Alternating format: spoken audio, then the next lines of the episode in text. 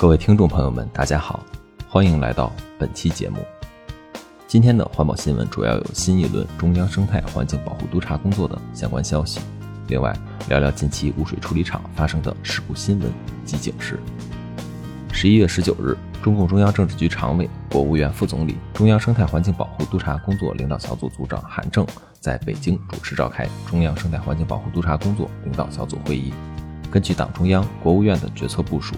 从二零一九年开始，二零二零年、二零二一年，利用三年的时间。对被督查对象开展新一轮督查，再利用2022年一年的时间，对一些地方和部门开展回头看。2022年实现对所有省份第二轮督查全覆盖。根据以上消息以及第二轮前四批名单，料会成为第二轮第五批督查的对象，主要包括河北、黑龙江、江苏、内蒙古、宁夏、陕西、新疆、贵州、西藏等。再来看一则新闻，据浙江省台州市天台县应急管理局消息，十一月二十日九时三十分左右，天台县昌明药业有限公司污水调节池发生爆燃，目前造成两人死亡，五人受伤，伤者已送医院全力抢救，事故原因正在调查中。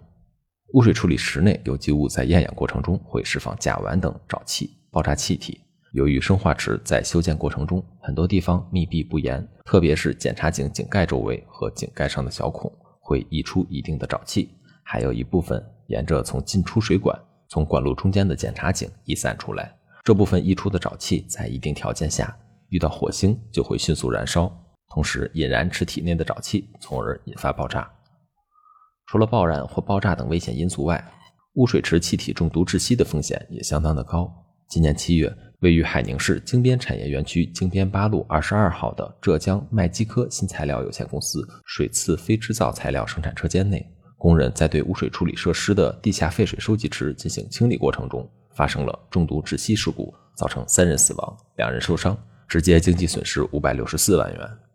六月二十五日，麦基科公司生产负责人杨忠平召集车间主任张吉。班组长魏栋、罗新泽、廖旭旭开会部署清理地下废水收集池事宜。七月三日下午，根据杨忠平的要求，由周转清、白忠群、廖旭旭、罗新泽四人负责进入地下废水收集池。但下去后不久，周转清便晕倒。龙华坤、白忠群、廖旭旭、罗新泽找来绳子相继下池救援，在用绳子将周转清绑住试图营救过程中，四人相继中毒昏迷。后杨忠平两次试图下池营救均失败。待海宁市消防救援大队到达现场，消防救援人员身着全身防护服，并佩戴空气呼吸器，依次钻入地下废水收集池，用背驮的方式将被困人员逐个救离现场，并送往海宁市人民医院抢救。其中三人抢救无效，宣布死亡。因该地下废水收集池内污水含有水刺生产工艺产生的皮粉和牛皮纤维，以及前道污水处理环节添加的双氧水、氯化铝、高分子材料及杀菌剂等化学药剂，每隔约半年需要进行人工清理水池底沉淀的淤泥。事故发生后，经技术分析，地下废水收集池北侧人孔处位置的空气中硫化氢的气体浓度达到四十六点六 ppm，超出职业接触限值标准要求。硫化氢中毒窒息也是导致本次事故的最终原因。近年来，我国的污水厂数量不断增加，同时伴随着污水处理伤亡事故频发，归根结底是安全意识薄弱、安全培训和措施落实不到位导致的。针对事故爆出的问题，还是应该认真吸取事故教训，加强监管，规范有限空间作业，严防类似事故的再次发生。最后，咱们再来看一下近期全国空气质量形势预报。未来五天，受冷空气影响，全国大部扩散条件有利，空气质量以优良为主，局地可能出现轻度污染。华东中北部可能出现中度污染过程，川渝地区可能出现中至重度污染过程。新疆南疆受沙尘影响，可能出现中度或以上污染过程。二十二至二十六日，东北、华北北部、华南和西南大部空气质量以优良为主。局地轻度污染，华北中南部、华东和西北大部以良至轻度污染为主。其中，二十四到二十五日，华东中北部；二十五日，成都平原和川南局地可能出现轻至中度污染；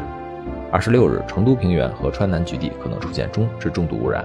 新疆南疆地区受沙尘影响，二十二日可能出现重度或以上污染，二十三至二十六日可能出现轻至中度污染。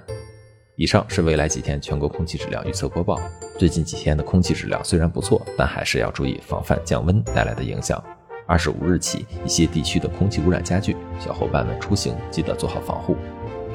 本期节目结束，感谢您的点赞、关注和订阅。我是小周，您聊环保，咱们下期见。